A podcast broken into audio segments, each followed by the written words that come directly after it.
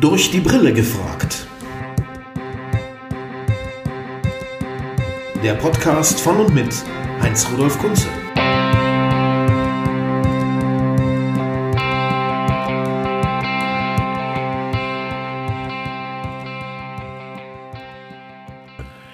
Herzlich willkommen zu einer weiteren Folge, liebe Freundinnen und Freunde von Durch die Brille gefragt mit Heinz-Rudolf Kunze.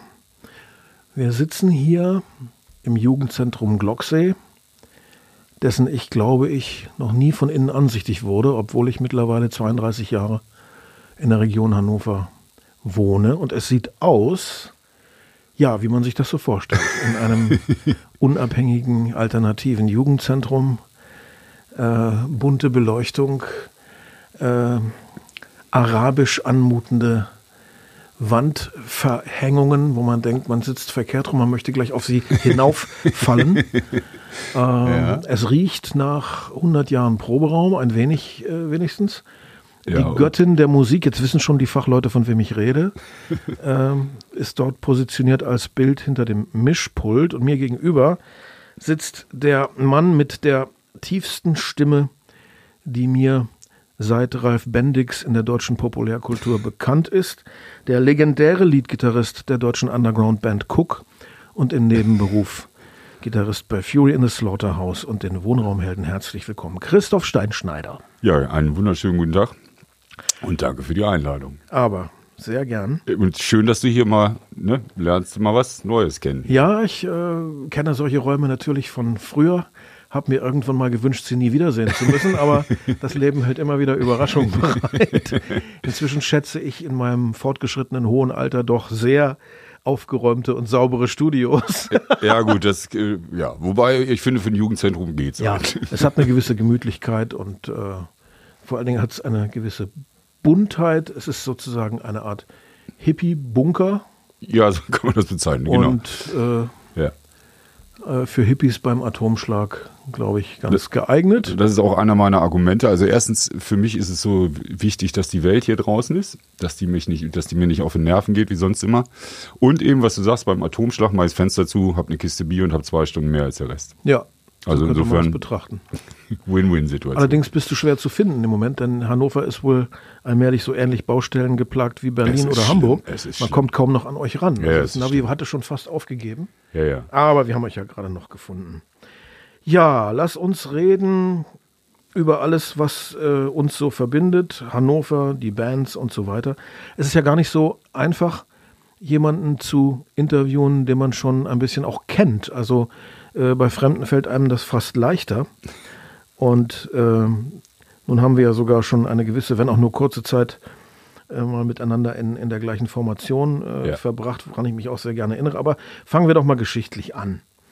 Ähm, du bist, das habe ich aufmerksam gelesen in der Bio, ein Pastorenkind. Ja, genau. Mein Vater. Und das ist doch eine spannende Sache, denn das geht unheimlich vielen Musikern so. Naja, ich glaube, einmal liegt es daran, dass man natürlich in der Kirche sehr viel mit Musik gleich von Kindesbeinen an zu tun hat. Weil ich meine, zu, zu Gottesdiensten gehört Musik einfach dazu, wie es Armen in der Kirche, sage ich jetzt fast. Ähm, insofern war ich von Kindesbeinen an mit Musik beschäftigt. Also ich kann mich nicht an einen Tag meines Lebens erinnern, wo nicht irgendwas gesungen wurde bei uns zu Hause. Und ich war im Kirchenchor und ich habe im Posaunenchor gespielt und es war klar, dass ich ein Instrument lerne von Anfang an. Insofern ist es, glaube ich, die Affinität ist da und dann als Pastorenkind bist du natürlich, wirst du sofort auf die Bühne gezerrt. Also du bist beim, schon beim Krippenspiel bist du das Jesuskind, wenn du dich noch nicht bewegen kannst und so zieht es sich durch ein Leben.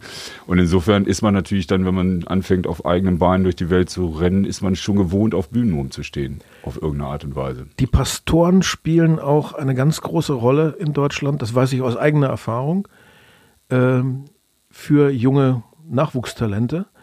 Ähm, der erste Proberaum, den ich in meinem Leben gesehen habe, war die Melanchthon-Kirche in Osnabrück von Pastor Ohlicher, Gott hab ihn selig, der uns da reinließ und Krach machen ließ. Ja. Und man erlebt ja auch immer wieder, dass Pastoren beider äh, Konfessionen, allerdings mehr bei den evangelischen, muss ich schon sagen, als bei den katholischen, auch sehr gerne Leute in Kirchen lassen zum Les Lesungen machen oder zum Spielen.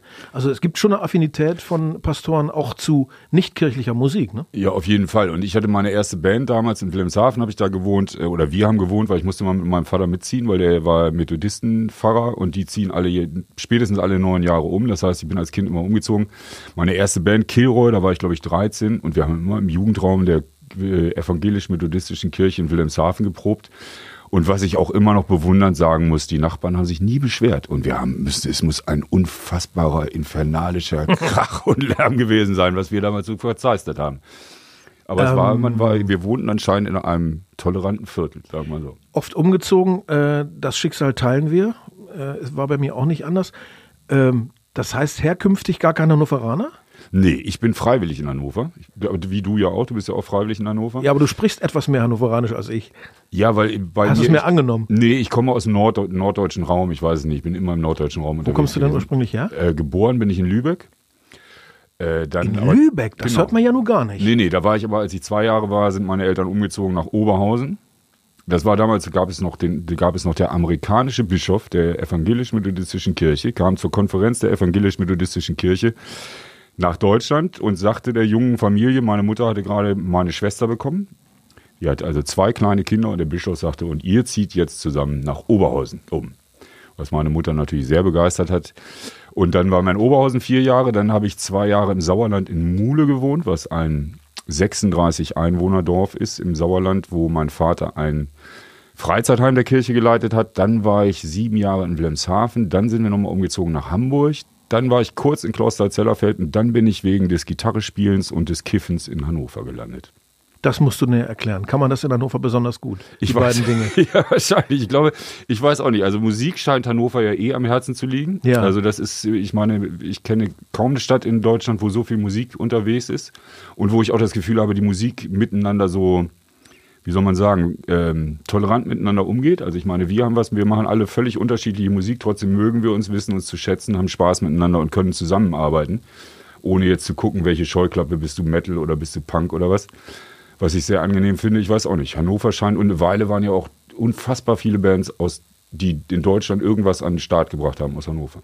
Ist das eigentlich immer noch so? Ich habe so ein bisschen den Eindruck, vielleicht nehme ich das falsch wahr, als ob das so ein bisschen ausgetrocknet ist, als ob die Szene nicht mehr so lebendig ist. Das wie in den 80ern, 70ern. Ja, so. das kann gut sein. Also ich glaube, was dazu beigetragen hat, ist, dass die Stadt das Plakatieren verboten hat weil als wir damals eine junge Band waren, irgendwie die Stadt hing voll mit, ich weiß nicht, Kybernetics, äh, Gay City Rollers, Cretans, äh, abstürzende Brieftauben, ich weiß nicht, unfassbar viele Bands, die alle hier irgendwie an den Start gekommen sind, weil wir uns hier publik machen konnten. Aber ich weiß nicht, ich glaube, es ist vielleicht insgesamt, dass die, die Musikszene doch, sich doch sehr verändert hat. Ja, der Trend geht ohnehin irgendwie, habe ich das Gefühl, weg von Bands. Ne? Es ist mehr so, ein, zwei Leute muckeln in ihren Wohnzimmern genau. oder in ihren äh, ja, ich Apartments meine, vor sich hin und machen dann so Duo-Projekte. Also ich kann mir auch nicht, also was wir hier mit Fury haben wir hier jede Woche fünf Tage hier unten gestanden mit fünf Leuten oder sechs Leuten und haben uns stundenlang hier äh, Songs geschrieben und geprobt und geübt und gemacht. Und ich bin natürlich immer noch hier und die ganzen Keller hört man jetzt auch leicht so ein bisschen da hinten übt wer Schlagzeug. Also hier gibt es noch einige Bands. Aber früher war hier, gegenüber waren die abstürzenden Brieftauben, die haben Punkrock gemacht. Da war African Tamtam, die haben afrikanische Musik gemacht. Da waren Kybernetics, die haben New Wave gemacht. Da hinten waren die Kybernetics, die Punk gemacht haben. Da war eine Metalband. Also hier war eigentlich den ganzen Tag, wenn du hier hingekommen bist, war hier Krach von morgens bis abends. Ja, so habe ich das auch noch wahrgenommen, als ich Hanna Lürich äh, kennengelernt habe im März 85 bin ich ja eigentlich erst nach äh, Hannover äh, vorgedrungen. Vorher habe ich ja noch äh, in Osnabrück gewohnt. Und auch noch in den 80ern war das hier sehr lebendig. Und ich dachte immer so, Hannover ist eigentlich die Stadt der Bands und Hamburg eher die der Musikindustrie. Ich fand ja. die Szene hier in Hannover fast lebendiger als die Hamburger. Ja, ich denke, und eins der, der Dinge, warum so viele Bands, auch wie die Scorpions oder wie wir oder Terry Hoax oder was mir jetzt noch so einfällt, ähm, eben in Hannover musstest du raus aus der Stadt. Ne? In Berlin und in Hamburg kannst du da bleiben und kannst sagen, ne, ich bin eine dicke Nummer in Hamburg und Berlin, weil da ist die Industrie. Aber das, wenn du in Hannover sitzt, musst du diese Stadt verlassen. Und dann musst du auf Tour gehen. Und für mich ist eh dieses Live-Spielen und auf Tour gehen, das ist für mich mein Musikerdasein. Und ich glaube, deswegen war Hannover halt eine Weile auch sehr angesagt. Aber diese Szene ist halt insgesamt, ich meine, wir haben ja mit Fury noch das große Glück gehabt, dass wir so die letzte Kurve von diesem Live-Kult noch mitgekriegt haben. Überall gab es Clubs ohne Ende. Ich meine, von den Clubs, die es hier in Hannover gab, gibt es nicht mehr die Hälfte. Und damals war es so, dass wir, wenn wir im Frosch gespielt haben, gab es 400 Mark. Da konntest du auf jeden Fall schon mal eine Rutsche Plakate von machen Ja. und die Stadt das nächste Mal wieder zu plakatieren und dann war der Flohzirkus voll. Also diese Grundlagen sind halt auch alle weggebrochen und Musik ist halt doch heutzutage auch einfach, äh, man hat so ein bisschen das Gefühl, nur noch ein Mittel, um Kondome zu verkaufen oder Tampons. Das macht es für die jungen Freunde, für die jungen Kollegen nicht leichter. Auf keinen Fall. Also ich habe in den Interviews der letzten Jahre öfter den äh, sehr melancholischen, sehr pessimistischen Satz gesagt, ähm, wir haben es uns damals hundertmal überlegt, Musiker zu werden, überlegt ihr es euch tausendmal. Und wenn Ja. es dann immer noch so ist, dann müsst ihr es halt machen, aber seid vorsichtig. Ja, das ist, was mein Freund Stefan äh, Stoppock sagt. Irgendwie in diesen Zeiten ist es halt so, du musst das, was du sagst, du musst es dir wirklich überlegen. Die Leute, die jetzt noch anfangen, sowas zu machen, müssen wirklich Überzeugungstäter sein und können das nicht aus äh, wegen Karrieregründen, aus Karrieregründen machen oder weil sie reich werden wollen. Da Weil kann sich keiner mehr drauf verlassen, Das kannst ja, du ja. vergessen. Ich meine, jetzt auch mit der Entwicklung Spotify und so raus kannst du es eh vergessen. Ich meine, das Mu- ist. Musstest du zu Hause ein starker Überzeugungstäter sein oder waren die Eltern dafür? Na, mein Vater war schon sehr tolerant. Also der, glaube ich, fand das gut, weil ähm, der hat in der Kirche auch mal, der hat Gitarre gespielt. Der war auch derjenige, der mich äh, damals teilweise zu Tränen getriezt hat, dass ich übe, wofür ich ihm heute sehr dankbar bin, wo ich für ihn damals gehasst habe. Also insofern, ich glaube schon, der fand das gut, dass ich so ein bisschen eigentlich sein, sein Leben dann vielleicht so ein bisschen für ihn gelebt habe. Also meine Eltern waren da schon sehr tolerant. Und eine schöne Geschichte ist immer die von meiner Oma, die halt hier in Hannover, also meine Familie kommt schon irgendwie auch aus Hannover. Und immer wenn ich zu meiner Oma gefahren bin, äh, dann hat die gesagt, so du gehst dir jetzt erstmal die Haare kämmen und willst du nicht was Anständiges werden? Willst du nicht doch nochmal eine Lehre machen? Weil ich habe nichts gelernt, ich kann nichts. Und das hat sie so lange gemacht, bis wir mit Fury ein Vierfarbfoto in der Hör zu hatten. Mhm, dann war alles die, Und gut. die Nachbarin zu ihr gegangen ist und hat gesagt, hier Frau Han, Frau Han, gucken Sie mal, Ihr Enkel ist, im, ist in, der, in der Hör zu. Und daraufhin musste ich mir dann nur noch die Haare kämmen und ich musste mir nicht mehr anhören, dass ich noch was Anständiges lernen soll. Klingt schlüssig. Das heißt, du hast, äh, was bist du, Schulabbrecher oder äh, Na, ich habe Abi gar nichts gelernt? Ja, ich tausche, habe Abi, tausche Abitur gegen äh, Uwe Seeler Bildchen. Habe dann tatsächlich auf, weil irgendwas muss man ja machen, habe ich angefangen, Sonderschulpädagogik zu studieren. Aber mit mir und dem Studium ist es so ähnlich wie mit mir und der Sonne. Wir respektieren uns, aber wir passen nicht zusammen. Aha. Und insofern, nee, ich kann nichts. Bist du so eine Nachtunke, ja? Ja, ja, das ist irgendwie alles nichts geworden. Ja, ja, und ich bin ich und die Sonne irgendwie, wie gesagt, wir mögen uns nicht so richtig. Na gut, dann gehen wir mal in die Geschichte der Band und der Person. Mich interessiert eigentlich bei jedem, den ich vor die Flinte kriege, der mit Musik zu tun hat, zweierlei. Erstmal, wie es natürlich mit dem Erfolg losging, aber auch wie es selber war. Was war für dich als Junge so das auslösende, kickende Erlebnis, Musik ist meins? Wie, wie bist du drauf gekommen? Was hat dich so dahin geführt? Also ich kann mich nicht erinnern, dass ich jemals was anderes als Gitarrist werden wollte. Ich wollte kein Lokomotivführer werden, ich wollte nichts werden. Glatt ich, übersprungen. Ich habe das alles übersprungen und ich führe das darauf zurück, dass ähm, als wir, ich habe gesagt, wir waren in Mule, da war ich glaube ich so, da war ich sechs, da ging ich dann zur Schule und da hat mir eine Praktikantin, die da gearbeitet hat und die hatte ihr Zimmer voll mit Bands, also mit Stones, Beatles. Ich weiß nicht mehr, ob sie eher Stones-Fan oder Beatles-Fan war. Das wäre jetzt noch eine interessante kann Frage. durchaus beides Ich sein. weiß nicht, man kann auch beide sein. Ich mittlerweile auch. Ähm, aber da waren nur langhaarige Typen. Das heißt, ich wollte lange Haare haben und ich wollte Gitarre spielen. Das Jetzt gib mal den äh, Hörern noch einen kleinen Tipp. Du warst sechs und wann war das, als du sechs warst? Äh, 1968 war das. 1968 warst du sechs. Dann, Da war ich, lass mich mal kurz nachdenken, äh, da war ich zwölf. Ja. ja, da wärst du Okay. der Große gewesen schon. Und seitdem du sechs bist, hast du die Helden von 68 so vorgesetzt bekommen. Warst also als, als Kind schon daran interessiert? Ja, ich wollte nie was anderes werden. Und ich glaube, es liegt auch daran, dass ich einfach schon immer dann auch Fan von Musik war. Und äh, wie willst Aber du. mit sechs ist echt früh. Donnerwetter. Ja, ich, keine Ahnung. Ich kann mich jedenfalls nicht erinnern, dass ich jemals was anderes werden wollte. Und ähm, ich glaube, es liegt auch daran, dass ich einfach auch immer Musiker schon bewundert habe und Musik bewundert habe. Und wie willst du deine Helden am besten kennenlernen, wenn du nicht, wenn du das machst das Gleiche wie die und dann lernst du die irgendwann kennen.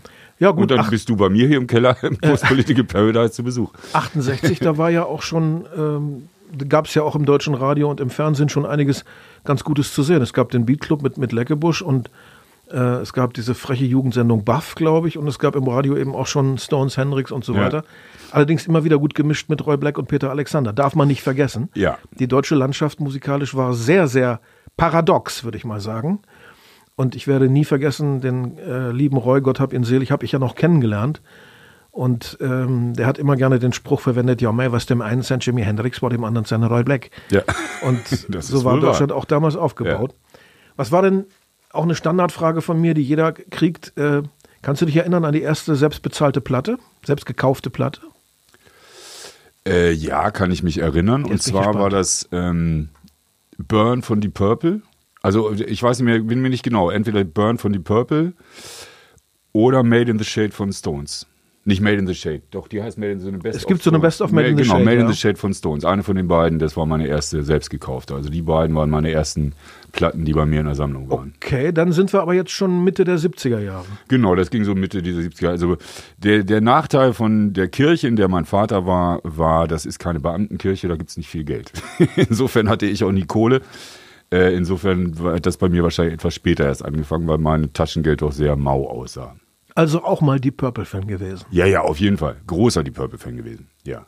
Große Band, finde ich. Immer, finde ich immer noch. Ja, Stelle ich auch fest, ähm, es gibt so, ich war dann später auch Richie Blackmore's Rainbow-Fan, was natürlich großartig ist, weil ich dann später mit Tony Carey zusammen spielen durfte in der Band. Ähm, aber das habe ich mal wieder gehört und dachte mir, nee, was für ein Scheiß. Aber die Purple kann ich immer noch zwischendurch mal hören und denke mir, boah, was für eine abgefahrene Musik. Und wie vielfältig die in der Facette auch war. Ich, so, ich habe auch so das Gefühl, es ist immer enger geworden, der Bereich, in dem man sich als Musiker bewegen kann. Also entweder du bist Metal oder du bist das oder du bist das. Und die Purple ist ja nun eine ganze, ein, ein eigenes Universum. Das ist schon Musik. ziemlich komplex, was sie gespielt haben, das stimmt. Ich hatte mal die große Freude, ähm, John Lord kennenzulernen auf einem Festival in Reutlinge. Und da haben gespielt so ein, so ein Jugendorchester von der Popakademie Mannheim mit einem Jugendsymphonieorchester zusammen und die führten dann sein Orchesterwerk auf oder eins seiner beiden, die er geschrieben hat. Und als Zugabe hatten sich diese Studenten dann überlegt, ähm, ihn doch nochmal an, anzuflehen auf Knien, dass er mit ihnen ein paar Deep Purple-Stücke spielt. Er hat steif und fest behauptet, wir hatten alle nur eine Garderobe. Er sei darauf nicht vorbereitet und hat das also erst mit Händen und Füßen von sich äh, gewiesen, hat sich dann aber darauf eingelassen, hat ihm dann auch viel Spaß gemacht und hinterher sagte Ja. er, er hat tierisch Schiss gehabt, die jungen Leute, die konnten das alles viel besser als er. und dann habe ich gesagt, ja, John, aber ein Stück habt ihr nicht gespielt, mein Lieblingsstück von äh, Deep Purple, warum habt ihr das nicht gespielt? Ähm, Highway Star von äh, Ja, Machine Head. ja. Und dann sagt er, na, das hätten sie wahrscheinlich doch nicht gekonnt. Ja, gibt sehr Type. schöne. Doch, das war sehr wichtig bei mir. Also Burn war schon eine sehr wichtige Platte damals. Jetzt kommen wir mal, jetzt haben wir also geklärt, wie du persönlich zur Musik kamst. Jetzt wollen wir mal klären, wie du zum Erfolg kamst. Ähm, in der Bio steht über die Furies gegründet 1987. Ja.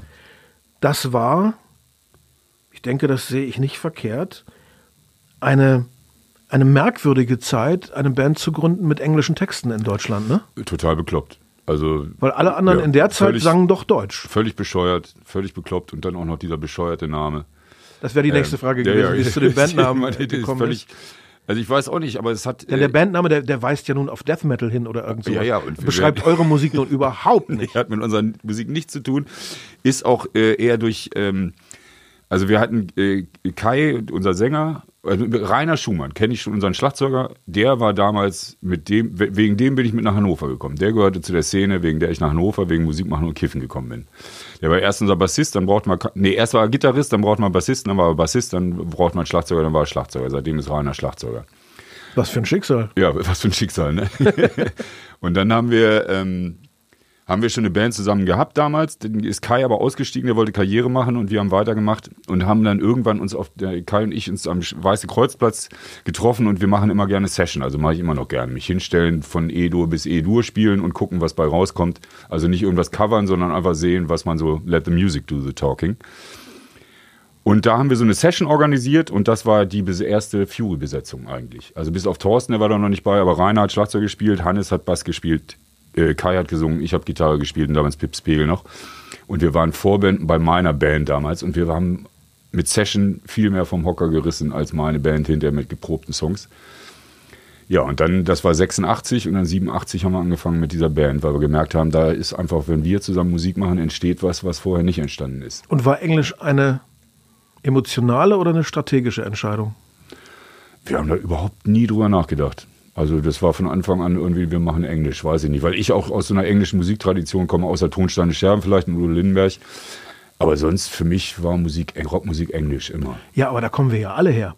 Also ja. das ist jetzt kein Grund, weil die ganzen Bands, die ja, Deutsch gut, gesungen haben, sind ja auch total angloamerikanisch ja, geprägt. Wie sollten sie denn sonst geprägt sein? Ja, aber vielleicht kommt da noch zu, dass die, die Musik ja doch dann auch teilweise recht krude war von diesem ganzen neue deutsche Welle-Zeug und so. Dass, und ich stehe halt einfach auf Rock. Also ich stehe auf Rock'n'Roll und Rock und komme nicht mit äh, Keyboards, akzeptiere ich mittlerweile und bin ein bisschen toleranter geworden, aber eigentlich äh, ne, also Gero hat es schwer bei dir, oder wie? Gero hat schwer.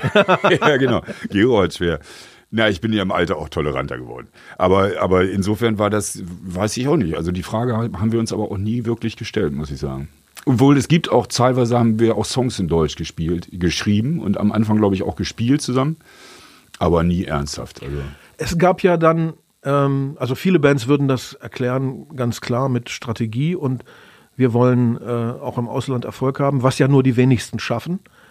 Äh, ich glaube, im im Kielwasser der Scorpions sind jede Menge Bands verbrannt auf der Welt, die es ja. probiert haben und nicht auf diesem Level natürlich äh, hingekriegt. Nun habt ihr ja de facto auch äh, eine Zeit lang im Ausland mhm. Erfolg gehabt. Ähm, ja, in ich USA. Lese, ich lese hier die lustige Beschreibung aus Kanada. Die musst du mir bitte erklären. Ihr wärt gewesen damals die beste irische Band seit U2. Was war denn da los? Naja, das, äh, was, was in USA und Kanada war, ist halt, ähm, hier haben wir immer auf die blutige Nase gekriegt, auch wie die Scorpions, weil angeblich Kai so schlecht Englisch singt. Aber wir haben mit unseren Texten in Amerika und in Kanada einiges voll. Also wir waren ja mit Every Generation, war die Nummer, die da lief. Irgendwie damit waren wir ein Hit in New York, damit waren wir ein Hit in Kanada. Ähm, die halt bei uns gut fanden, dass wir uns eben zu Themen äußern. Also dass wir eben nicht, wo wir vorhin drüber sprachen, Hartschlager machen, sondern dass wir schon eine Menge Songs haben, Außerdem ähm, ist sein Englisch phonetisch sehr gut. Genau, sein Englisch ist sehr gut, glaube ich auch. Und insofern ähm, sind wir damals, und da fragt keiner nach Akzent. In den USA, ich meine, da spricht jeder Taxifahrer schlechter Englisch als ich und mein Englisch ist nicht gut. Ja, wir hatten ja, mal so eine, wir haben mal einen Videodreh gemacht mit, mit Jim Rakete damals in, in Los Angeles und waren dann da im Lake Mirage, da so eine, so eine, ich auf jeden Fall da irgendwo in der Wüste, in Lancaster in so einem Motor gelandet, der beste Platz am Laden. Und der Mann fragt uns dann, äh, You have such a funny accent, guys. Are you English? Weil in Amerika ist es halt wirklich scheißegal. Also es ist einfach, man versteht sie oder man versteht sie nicht, aber ob du einen Akzent hast oder nicht, interessiert keine Sau. Und aber die Aussagen unserer Texte waren dann wohl anscheinend doch U2 verdächtig so. Ach, deshalb. Und so ein bisschen vielleicht auch, was, was in Amerika dann unser Problem war, war, dass wir nicht stringent genug eine Musikrichtung gemacht haben, sondern dann war Every Generation und dann kam plötzlich Dead and Gone und damit konnten die, die, die Radios wieder nichts mehr anfangen. Also das war dann so, ja, vielleicht diese irische auch, weil wir so ein bisschen folkige Elemente eben auch manchmal drin haben. Aber auf jeden Fall sind wir da, haben wir da ganz gut abgeschnitten da drüben. Das wäre nämlich die nächste Frage. Ähm, war das ein Managementproblem? War das euer eigenes internes Problem? Wieso hat das nicht gehalten in, in, im englischsprachigen äh, Ausland? Ähm, habt ihr nicht genug äh, die Ochsentour gemacht? Die Scorpions haben ja gespielt wie die Verrückten. Ich glaube, sie gelten mit als die meistspielende Liveband aller Zeiten ja. oder so. Und äh, habt ihr nicht genug die Straße äh, gefegt oder wo, woran lag es? Ja, das, das hat das, ja verschiedene Dinge. Also das, was du sagst mit dem Management auch. Ich glaube, unser Management hätte dann einfach auch mal eine Pause einlegen müssen, weil wir waren dann drei oder vier Monate drüben auf Tour. Wir waren erst mit Meatloaf als Vorband von Meatloaf, dann war, lief die Tour von Meatloaf aber so schlecht, dann holte man Cheap Trick und schmiss uns von der Tour. Daraufhin hat die Plattenfirma ganz schnell eine Tour organisiert mit Radiostationen. Das heißt, wir sind, haben Amerika wirklich von ganz unten gesehen. Die Clubs irgendwie vor uns immer drei bis vier Bands, Pay to Play und dann irgendwann nachts um eins wir dann. Und das haben wir so drei Monate gemacht. Und da hätte eigentlich, und dann sind wir wieder nach Deutschland, weil in Deutschland war gerade irgendeine, ich weiß gar nicht mehr welche Platte, und wir sind dann direkt wieder auf Tour gegangen in Deutschland und haben sofort angefangen, die nächste Platte zu produzieren. Und wenn wir da, glaube ich, ein Management gesagt, gehabt hätten, was gesagt hätte, weißt du was, jetzt haltet da erstmal einen Moment die Füße still, legt euch mal zwei Monate auf den, auf den Sofa und wir machen hier in Deutschland erstmal Ruhe, dann wäre es vielleicht gegangen. Aber USA ist einfach auch so groß, dass wir waren ja drei oder vier Monate auf Tour und wir haben wirklich nur die Ostküste gesehen und ein bisschen mittlerer Westen. Wir sind ja auf die andere Seite sind wir gar nicht rübergekommen, da wo es wirklich interessant wird oder New Orleans. Die guten Plätze haben wir ja gar nicht so richtig gesehen. Und wir waren als Band aber auch da schon weiß ich nicht, fünf, sechs Jahre so durchgehend unterwegs hier in Deutschland, weil wir haben uns hier ja auch alles erspielt. Wie du sagst, wir waren englischsprachig, uns hat kein Radio gespielt. Die haben uns erst, äh, äh, Time to Wonder ist nie ein Hit gewesen, Time to Wonder war nie in Charts, war nie in Playlists. Ähm, alle unsere Singles waren nie Hits. Das heißt, wir haben alles uns live erspielt hier in Deutschland. Aber inzwischen doch im Radio ziemlich häufig zu hören. Jetzt ja. Das, ich glaube, das ist vielleicht der Glück, dass damals die keine Hits waren, dass sie jetzt halt nicht verbrannt sind. Weil wie oft ist es heutzutage so, du hörst einen super Song und dann hörst du ihn vier Wochen lang durchgehen und dann kannst du ihn nicht mehr hören, mhm. weil er dir wie die Wurst aus dem Hals kommt. Und insofern, ja, ja, jetzt spielen sie uns ja Land auf Land ab. Und was sich eben auch zeigt, die Texte, die Kai geschrieben hat, sind halt schon haltbare Texte. Ich meine, Every Generation ist aktueller denn je und der Song ist 30 Jahre alt. Gut, wenn man sowas im Gepäck hat. Wieso sagt euer Sänger über euch selber, alle bis auf Gero seien unterdurchschnittliche Musiker? Naja, Stimmt das oder ist es ja doch also Phishing für Compliments? Nee, nee, das ist schon so. Also ich will, als du mich damals angerufen hast und gesagt hast, spielst du bei mir mit. Also das war mir total, das war das erste Mal so richtig so eine Herausforderung, wo ich was anderes gemacht habe, außer hier unten im Keller. Und ich habe richtig hart geübt dafür. Und die ersten Tage der Probe weiß ich noch genau, die, nach einem Tag dachte ich, weißt du was, morgen sagst du dem, hol den Jörg Sander oder sowas, der kann das besser als ich, weil ich weiß gar nicht so genau, wie das geht. Und dann am zweiten Tag oder so, da hatte ich irgendwann kriegte ich so, dachte ich so, nee, nee, du kriegst das hin. Du wirst zwar jetzt, werde jetzt nicht mit Ruhm untergehen, aber ich werde das hinkriegen. Und seitdem sind, liebt Tobias mich und ich Tobias auch, weil ich kam von der Bühne und sagte zu Tobias, ein Glück, dass ich die Musik erfunden habe. Und seitdem sind wir mit Tobias, bin ich immer noch sehr gut befreundet. Und äh, aber das war für mich eine unfassbare Herausforderung, etwas zu spielen, was nicht von mir ist. Also was nicht, nicht Steinschneider Oh, das verstehe ich. Sondern was, was irgendwer anders sagt, spiel doch mal so. Also da bin ich halt ganz schlecht drin. Das kenne ich sehr gut. Das war auch immer das Problem in meiner langjährigen Zusammenarbeit mit Heiner Lürich. Ähm, das fiel mir ganz, ganz schwer, mir Dinge drauf zu schaffen, die von ihm äh, komponiert sind. Also bei einer Session wäre ich als Musiker völlig unnütz und verloren. Ja weil ich, äh, ich brauchte Jahre, um mir das zu merken oder zu verinnerlichen, was andere Leute machen. Da bin ich so wirklich das Gegenteil eines guten Studiomusikers wie Jörg Sander, der auf der Zuruf ja, alles ja, spielt. Ja, genau, und sensationeller Gitarrist ich ist. Ich kann auch nur mein eigenes Zeug spielen, aber, auf ganz wenige Heiner-Nummern, die ich mir am Klavier irgendwie beigebracht habe. Aber ich glaube, das ist halt auch der große Unterschied zwischen ähm, Stil ist halt nicht das, was du kannst und das, was du richtig machst, sondern Stil ist das, was du falsch machst. Und äh, es geht darum, meiner Meinung nach, ähm, ich muss der beste Steinschneider der Welt werden, aber ich muss nicht Richie Blackmore nachspielen können oder ich muss nicht Jimmy Page nachspielen können. Das ist nicht das, was mich interessiert und was mich auch nie interessiert hat. Und mittlerweile bin ich halt so ganz gut, dass ich auch andere Sachen annehmen kann und adaptieren kann und die dann in mich über, an meine Art zu spielen übersetzen kann. Aber das früher am Anfang, ey, wir konnten drei Akkorde. Wir ja, wussten ja, nur eins, wir wollen, wir wollen davon leben, wir wollen von dem verdammt nochmal unsere Miete bezahlen. Und ich glaube, das war bei Fury dann auch der wichtigste Punkt zum Erfolg, dass da fünf Leute waren, die gesagt haben, weißt du was, wir setzen alles auf diese eine Karte und keine andere. Keinen doppelten Boden, kein Netz drunter, sondern wir machen das. Dann waren es ja auch im Endeffekt mehr als drei Akkorde. Bei den Ramones haben drei gereicht und die wurden trotzdem, ja. gab trotzdem eine Weltkarriere. Und ja auch zu Recht. Was für wunderschöne ja. Songs kann man mit drei Akkorden spielen. Wer ist, ist mir völlig unbekannt, deine Lieblingsautorin Sibylle Berg? Sibylle Berg kennst du nicht? Nein, nie gehört. Habe ich nicht gerade ein Buch hier von ihr? Sibylle Berg, Sibylle Berg ist eine der bösesten Autorinnen, die ich kenne. Die ist, äh, die ist so negativ in dem, was sie schreibt. Das ist, ich habe gerade ihr neues Buch, das heißt, oh, wie heißt es denn? Ich habe mir das dazugehörige Buch Nerds ge Also die hat eine Weltsicht, da willst du dich sofort aufhängen. Schon immer. Schön. Das erste klingt, Buch, das, ihr klingt Buch, kann ich, schade, ich habe jetzt nichts hier. Ich schicke dir zu. Ich, habe nee, ich merke mir den Namen. Ich, mehrere, ich, ich google selber. Das erste Buch heißt, glaube ich, ähm, also eine Gegenwartsautorin in anderen Genau, Worten. sechs Leute suchen das Glück und kommen dabei um. So, und solche ja. Geschichten sind das immer. Die hat viel auch mit Wieland Droste gemacht. Die schreibt auch Theaterstücke. Die ist äh, Kolumnistin auch. Ich glaube, im Spiegel hat die Kolumnen auch geschrieben. Die ist wunderbar. Die kann wunderbar mit Sprache umgehen. Und sie schafft es irgendwie selbst ähm, in der finstersten, also sagen wir so, es ist irgendwie der Tod kann was Hoffnungsvolles haben. Die Welt rundherum so scheiße Wenn du auf der Streckbank liegst, genau. Wenn du auf der Streckbank, genau, wenn du auf der Streckbank liegst, kann der Tod was haben. Das ist Sibylle Berg. Aber man muss es schon, also es ist hart zu genießen. Aber ich finde sie wunderbar. Ja, großer Fan bin ich davon. Und wer ist Ray Cokes, der dich für einen Gitarrenhelden hält? Ray Cokes ist damals von MTV. Äh, Ray Cokes. Äh, Ach, der MTV, Ansager. Ah. Genau, hier, dieser, der wilde Typ. Der hat wohl irgendwann mal gesagt, dass er mich super findet. Ich würde gerne mal fragen, weil das gibt es ja nun mal in jeder Band. Äh, und bei euch ist das in gewisser Weise auch legendär. Du musst aber ganz offen sagen, ob ich darüber reden darf mit dir oder wenn nicht, dann übergehen wir das und kommen gleich zum nächsten Punkt. Streitkultur in einer Band. Ihr habt den Ruf, dass äh, es bei euch, und das Ja. wird ja sogar in eurer Bio äh, Ja. äh, von, von eurem Sänger gesagt, dass da ganz schön die Fetzen geflogen sind. Ja, und aber ich habe das Gefühl, dass wir jetzt zum ersten Mal Streitkultur gelernt haben. Also, dass es eher früher so war, also das, wo wir haben vorhin über Amerika gesprochen und eines der Probleme in Amerika war, dass wir damals schon nicht mehr wirklich gesprochen haben, sondern du bist in so einer Band schnell in so einer Mühle drin, dass du die Kleinigkeiten alle zur Seite legst und sagst, ach, reden wir irgendwann drüber, wenn wir mal wieder Zeit haben. Und irgendwann fängt diese Kleinigkeiten, werden größere Berge. Und jetzt ist es so, wenn mir was auf den Sack geht, dann gehe ich zu demjenigen hin und sage, Alter, das geht mir auf den Sack, egal in welcher Situation.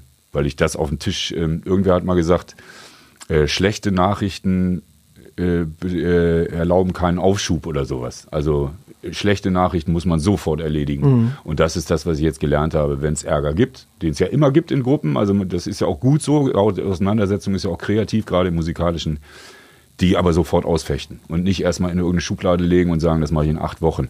Und das war, glaube ich, eines der Probleme, was wir damals gehabt haben, dann auch mit der Amerika-Sache, dass wir nicht mehr offen gesprochen haben, sondern viel zu viele Sachen schon hinten in irgendeiner Tonne lagen.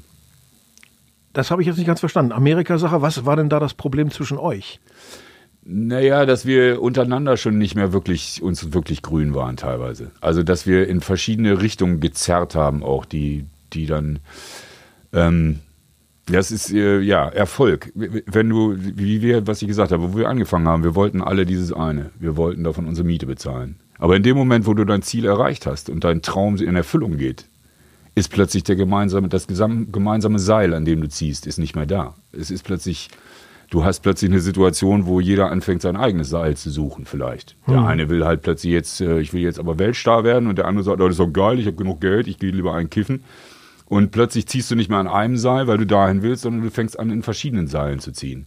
Und da waren wir nicht in der Lage, darüber zu sprechen, welche Seile, an welchen Seilen jeder Einzelne zieht. Wie viele Platten hat Fury verkauft bis heute? Puh, keine Ahnung, ich weiß nicht. Ein paar Millionen, aber ich weiß es nicht. Zwei, drei Millionen oder so? Aha. Weiß ich nicht. Kann Okay. ich nicht sagen. Ich dachte noch mehr. Hm, kann auch sein mehr, ich weiß es nicht, keine Ahnung. Ich habe mich mit sowas so Zahlen, war mir, also bei mir gab es einen Punkt, als ich Ja, gemerkt du musst habe. doch Abrechnungen kriegen. Ja, aber die, na, heutzutage gibt es ja eh keine Abrechnung mehr. Aber bei mir war so ein Punkt, als ich gemerkt habe, hm, ich habe Geld auf dem Konto. Da habe ich mir gesagt, Zeit ist Geld, ich nehme die Zeit. Ich kümmere mich erst wieder um Geld, wenn ich kein Geld mehr habe. Weil ich finde, ich kenne auch viele Kollegen, die so auf dieses Geld abgesponnen sind, weil das plötzlich das Seil ist, an dem die gezogen haben. Was bei uns teilweise auch Leute gab, die da in der Richtung gezogen haben. Und irgendwie für mich war das nie ein Thema. Also seitdem ich Geld habe, kümmere ich mich da nicht mehr drum. Ich weiß, es gibt Leute in unserer Band, die kümmern sich darum und ich lasse die auch dabei in Ruhe. Es gibt eine schöne Anekdote, die ich über die Band Fury gehört habe von Franz Plaza, aber wir können jetzt hier ausmachen, dass ich die nicht erzählen darf, wenn du das nicht möchtest. Doch, doch, mach, mach, mach. Ähm, die fand ich äh, genial, vor allen Dingen, weil sie dich in der Hauptrolle hatte. Ähm, ihr habt ein Album äh, in Hamburg bei Franz Plaza aufgenommen, Das war mindestens meine eines. schlimmste Zeit als Musiker. Äh, ja, ich habe auch mal ein Album mit ihm aufgenommen. Das war auch, sagen wir mal, höchst komplex und äh, nun ja. Und ähm, er hat mir jedenfalls erzählt, ähm, ihr habt gemeinsam im, ähm, im großen Raum gestanden und habt was gespielt, wahrscheinlich noch, noch geübt oder so und er hat schon mal mitlaufen lassen und dachte irgendwann, irgendwas klingt hier seltsam, ganz, ganz seltsam. Was ist denn das? Und er kam nicht drauf und kam nicht drauf, bis er irgendwann merkte, ähm, dass du in einer ganz anderen Tonart spieltest als äh, Thorsten. Und als er dann drauf gekommen ist, ist er reingegangen und ist so, so das Gerücht zu dir gekommen und hat gesagt, übrigens, du spielst in einer anderen Tonart als der andere Gitarrist und du sollst geantwortet haben, was kümmert's mich? Ja, das ist, das ist, ja, ja. Na gut, Großartig. ich glaube nicht, dass ich es so gesagt habe, aber ich glaube, dass Thorsten und ich äh, teilweise das den Fury-Sound ausmacht, dass wir ein unterschiedliches Harmonieverständnis haben bei den Dingen, die wir spielen und dass das manchmal natürlich krude ist, aber manchmal eben auch zusammen ein, eine Melange gibt, die sehr speziell wird. Okay, wenn man das auf diesem mühevollen, schmerzhaften Weg erreichen will, alles klar. Ähm, was habe ich hier noch? Ich habe gefunden, du hast gespielt, das kann ich gar nicht glauben, bei Tonsteine Scherben? Nein, ich habe nicht bei Tonsteine Scherben Steht gespielt. irgendwie in deiner Bio. Nee, ich habe mal, äh, ich habe auf einem, auf einer was ist das, ein Remix-Album von Tonsteine Scherben, was in den letzten Jahren passiert ist. Nee, nee, in meiner Bio steht drin, dass ich in einer Band gespielt habe, die hieß Bausteine Erden. Ich habe meiner Tonsteine Scherben Coverband gespielt. Das steht nicht Tonsteine Erden, sondern die Band hieß Bausteine Erden. Wahrscheinlich hast du das Die- beim Lesen. Ich nehme an, die textliche Selbstkontrolle hat das gleich in ja, ja, das kann, Tonsteine-Scherben genau, das kann gut sein. Nee, nee, die hieß Bausteine Erden, in der habe ich mal gespielt. Und ist es dann auch eine Ente, dass du was mit John Watts zu tun hattest? Nee, mit John Watts haben wir viel zusammen. Der war ja mal zusammen mit uns auf Tour. Der hat mal so den Pausen, also in, in der Umbaupause von der Vorband zu uns, hat John 20 Minuten zwischendurch gespielt. Und wir haben uns wunderbar vertragen. Wir haben also überall den Weltfrieden gerettet in sämtlichen Bars. Und seitdem haben wir immer mal zusammen äh, was zu tun. Und ich habe gehört, ich bin der, also das wurde mir von einem Hardcore Fischer Z-Fan gesagt, dass ich der einzige Mensch wäre, der bei Fischer Z äh, bei Zugaben mit auf die Bühne durfte. Und ich habe Marleen mitgespielt und Berlin oder so. Tolle und er Band. sagte sonst irgendwie, wäre das bei Fischer Z noch nie passiert. Eine tolle Band und ein, ein ganz toller, eigensinniger English Eccentric. Ja. Leider, leider nicht so geschätzt und nicht so anerkannt, wie er es verdient hätte. ja, das stimmt. Das Musikalisch. hat in den finde ich 80ern noch ziemlich abgetaucht. auch. Ja. Er hat vor zwei Jahren übrigens ein neues Album gemacht, Fischer Z wieder. Ja. Das großartig ist, genauso wie früher. Ja, aber er steht sich da auch selbst ziemlich im Weg rum, habe ich öfter das Gefühl gehabt. Aber das ist jetzt ein anderer, könnte man dann doch eine Stunde drüber reden. Nee, nee, aber ich war auch bei ihm zu Hause in Bristol und so. Wir kennen uns ganz gut. Ich habe eigentlich nur noch, wie, wie spät haben wir es denn?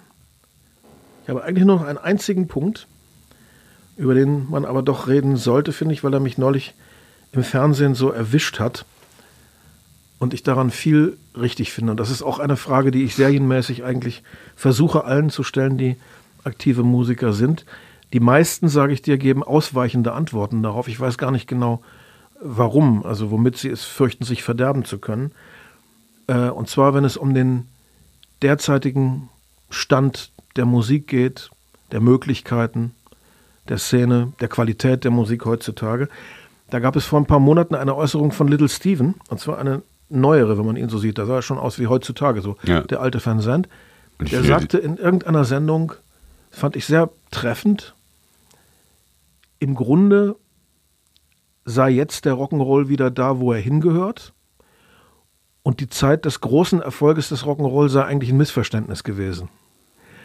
Und ähm, es wäre völlig normal und okay, dass jetzt gelackte und langweilige und ätzende Popmusik im Radio und Fernsehen äh, hauptsächlich Ja. stattfindet und die Rockmusik wieder so ein bisschen Dahin das Kellerassel-Dasein führt, wo sie eigentlich hingehört. Wie siehst du das? Sagen wir mal so, wenn wir es jetzt mal ganz aktuell machen wollen, jetzt unsere Corona-Arie. Ähm, wann wir wieder in unseren Größenordnungen spielen können, die wir gewohnt sind, wage ich mal zu bezweifeln. Also ich wage da keine Aussage zu machen, wann das das nächste Mal in der Größenordnung stattfindet. Ich denke, ähm, wir tun gut daran, uns wieder nach unten zu orientieren, also größenmäßig, umsatzmäßig, geldmäßig. Und ähm, es, ich, glaube zwar nicht, dass es wahr ist, dass jeder Musiker hungern muss, aber ein gewisser Hunger tut doch gut. Und ähm, Kunst und oder Kunst ist ein großes Wort. Musik oder doch Kunst und Musik ist in dem Moment gut, in dem sie menschliche Bedürfnisse auch wieder darstellt. Und zwar andere menschliche Bedürfnisse, als welches ist meine neue Jeans, die ich anziehe? Wo kriege ich den neuesten Trend? Wo fahre ich in den Urlaub? Fliege ich für 19 Euro nach Barcelona? Ja, aber unser Und- Freund Purple Schulz hat neulich gesagt, der ist in Köln sehr gut vernetzt, wie du ja denken kannst, als Teil des Kölner Musikklüngels sehr aktiv, überall seine Fühler ausgestreckt. Der hat mir gesagt, wenn das so weitergeht, dann wird von unserem Berufsstand nächstes Jahr die Hälfte nicht mehr da sein. Ja, das denke ich auch. Das denke ich auch. Und es ist auch so, dass äh, Clubs ja schon, das Lux hat schon gesagt, die machen zu. Ähm, hier Glocksee und, und Faust, die werden sich noch eine Weile halten, weil die natürlich jetzt hier nicht die riesen Mietdinger auf, dem- auf der Uhr haben. Ich glaube, das wird ein blutiges Jahr. Also, weil ich glaube auch nicht, dass man im Herbst auf Tour gehen kann. Jedenfalls nicht in den Vorstellungen, in denen wir unterwegs sind. Das kannst du schon mal, glaube ich, als gesichert Ja, annehmen. kann, man, ja, ja. kann man als gesichert annehmen. Äh, insofern müssen wir uns alle umorientieren. Aber was ich eben auch immer wieder sage, ist ähm, erstens, ich bin dankbar, dass ich jetzt hier bin und seit 35 Jahren davon meine Miete bezahlen kann. Und mir geht es gerade nicht darum, wie kann ich meinen Arsch retten, sondern wie kann ich vielleicht was zurückgeben von dem, von meiner Dankbarkeit, dass ich das hier in diesem Land, an dieser Stelle der Erde erleben darf. Und wir müssen kreativ werden. Der Arsch muss vom Sofa runter. Wir können nicht mehr Schema erfahren. Wer versucht, wer der Meinung ist, es würde nächstes Jahr so weitergehen, wie es bisher gegangen ist, vergiss es. Drittens, das ist gut so, weil unsere Welt ist am Rande der Katastrophe an jeder Ebene, wo ich es betrachte. Und die Keule, die gerade gekommen ist, ist eine sehr nette Keule. Ich habe gerade in diesem, da hinten liegt so ein Buch, ich mache so kleine Lesungen irgendwie. Das ist ein Buch 2500 Jahre Journalismus. Da ist ein Bericht drin von Daniel Defoe über die Pest in London. Die hatten Todesraten von 20 Prozent, da war die Stadt entvölkert nach diesen, also dagegen, und wir regen uns hier auf, weil wir Masken tragen müssen. Ich meine, diese albernen Spackes da in Berlin. Ja. Ähm, also, aber es ist gut, wir müssen kreativ werden. Ne, wir haben uns alle schön eingerichtet in unserer schönen Welt irgendwie. Das funktioniert alles, wir sind versichert, wir haben alles wunderbar und das ist jetzt vorbei. Und jetzt nochmal die Kurve zurück zu Van Zandt, der von Corona, glaube ich, noch nichts wusste, als er diese Äußerung getan hat. Was ist denn mit der Kreativität in der Rockmusik? Ich mache mir da ernsthafte Sorgen. Ich habe das Gefühl, äh, wenn ich äh, Großbritannien betrachte, das ist seit Jahren ausgetrocknet. Da kam jahrzehntelang eine unfassbare Sprudelquelle von Supertalenten. Und wann ist denn der letzte äh, wirklich spannende Act aus Großbritannien gekommen, zum Beispiel? Ich bin nicht so, ich bin nicht so an der Musikszene dran. Also ähm, wenn du mich nach der Musik fragst, die ich gerade dried höre. up. Ja, es ist, äh, aber ich glaube, es liegt auch daran, weil wir alle satt sind und weil wir die ganze Zeit im Reichtum geschwommen sind. Und dass unsere Gesellschaften haben sich sowas von eingerichtet in jeglicher Form. Ähm, aber ich sehe zum Beispiel hier bei uns, wenn jetzt hier die Glockse ist, so einer der, der Hort, ich weiß nicht, äh, wie, wie, was hier plötzlich auf dem Hof los ist. Wie viele Jugendliche plötzlich hier Filme drehen, Hip-Hop machen, tanzen. Ich weiß nicht, was daraus wird. Ich bin, glaube ich, auch viel zu alt, um das mittlerweile noch beurteilen zu können, wirklich. Mhm. Aber ich denke, dass wir wirklich gerade eine kreative Zeit erleben. Also eine Krise der Rockmusik siehst du nicht? Na, ich meine, was. Ich was sehe sie schon. Ich leide verstehst darunter du. Was verstehst du als Krise der Rockmusik? Eine Krise des Einfallsreichtums. Ja, das kann gut sein. Aber ich meine, das, das Problem ist ja auch, ähm, wir werden so überschwemmt mit Ideen und mit Bullen und mit Bildern und mit, ähm, dass eigentlich das, was wirklich gut sein kann, das ist wie mit den Nachrichten. Wir werden so überschwemmt mit Nachrichten, dass ich überhaupt nicht mehr einschätzen kann, welche Nachricht ist tatsächlich fundiert und welche nicht. Und so ist es ja auch mit Ideen, so ist es mit Musik, so ist es mit Kunst, so ist es mit Film. Wir werden zugeschüttet damit, mit dem Zeug.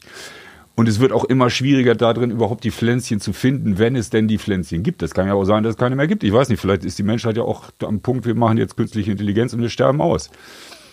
Aber wenn es die Pflänzchen gibt, wir übersehen sie auch. Sie kommen ja gar nicht mehr bei uns an. Das deutsche Radio ist Dreck. Ich meine, das deutsche Radio ist einfach, alleine jetzt in dieser Corona-Zeit, wie die uns hängen lassen als deutsche Musiker, diese Penner. Ich war immer ein Anhänger der öffentlich-rechtlichen Radios, aber dass die uns nicht wenigstens in dieser Corona-Zeit sagen, Alter, ich hole alles an deutschen Bands, was ich habe und mache jeden Tag wenigstens eine Stunde und wenn mein ganzes Publikum ausstellt, damit die wenigstens ein paar Cent GEMA kriegen. Nix, die lassen uns alle im Stich. Aber da, ja. Wie erklärst du dir das eigentlich? Ich denke, du beschreibst das absolut genau richtig. Und ich rätsele immer herum, warum ist das so? Ist da ein heimlicher Plan am, am Werk oder ist das überhaupt Absicht oder ist es nur ihre Dämlichkeit und Ich Ignoranz? weiß es nicht. Ich weiß es nicht. Ich weiß es wirklich nicht, weil sie sich gerne sonnen in, den, in dem Ruhm des amerikanischen Kulturimperialismus. Ich meine, so müssen wir es ja sehen. Äh, diese ganze Situation, die jetzt ist, auch das, was wir vorhin in Berlin drüber sprachen, und wie das liegt daran, weil wir RTL 2 Kultur sind.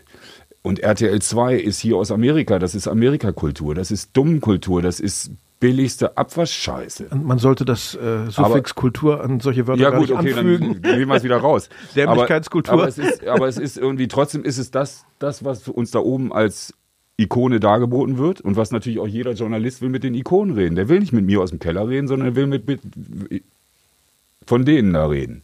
Und deswegen sind wir halt so, ja, wir sind halt so Ballbrot, ne?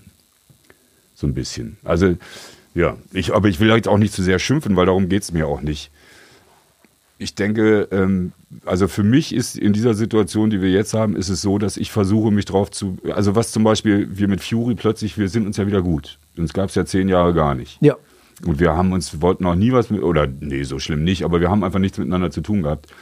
Und dann haben wir vor drei Jahren diese Konzerte gehabt und jetzt haben wir einen Manager, der hier Holger Hübner aus Wacken ist unser Manager. Und ich merke, wie, wie glücklich mich das macht, gerade jetzt in dieser Zeit wieder das Gefühl zu haben, wir sind wieder sechs Leute, die auf jeden Fall irgendwo einen Strang haben, an dem wir zusammen stehen. Mit Martin Hoch sogar sieben. Mit Martin Hoch sogar sieben, großartig. Also ich meine, das ist ein guter Musiker im Gegensatz zu mir.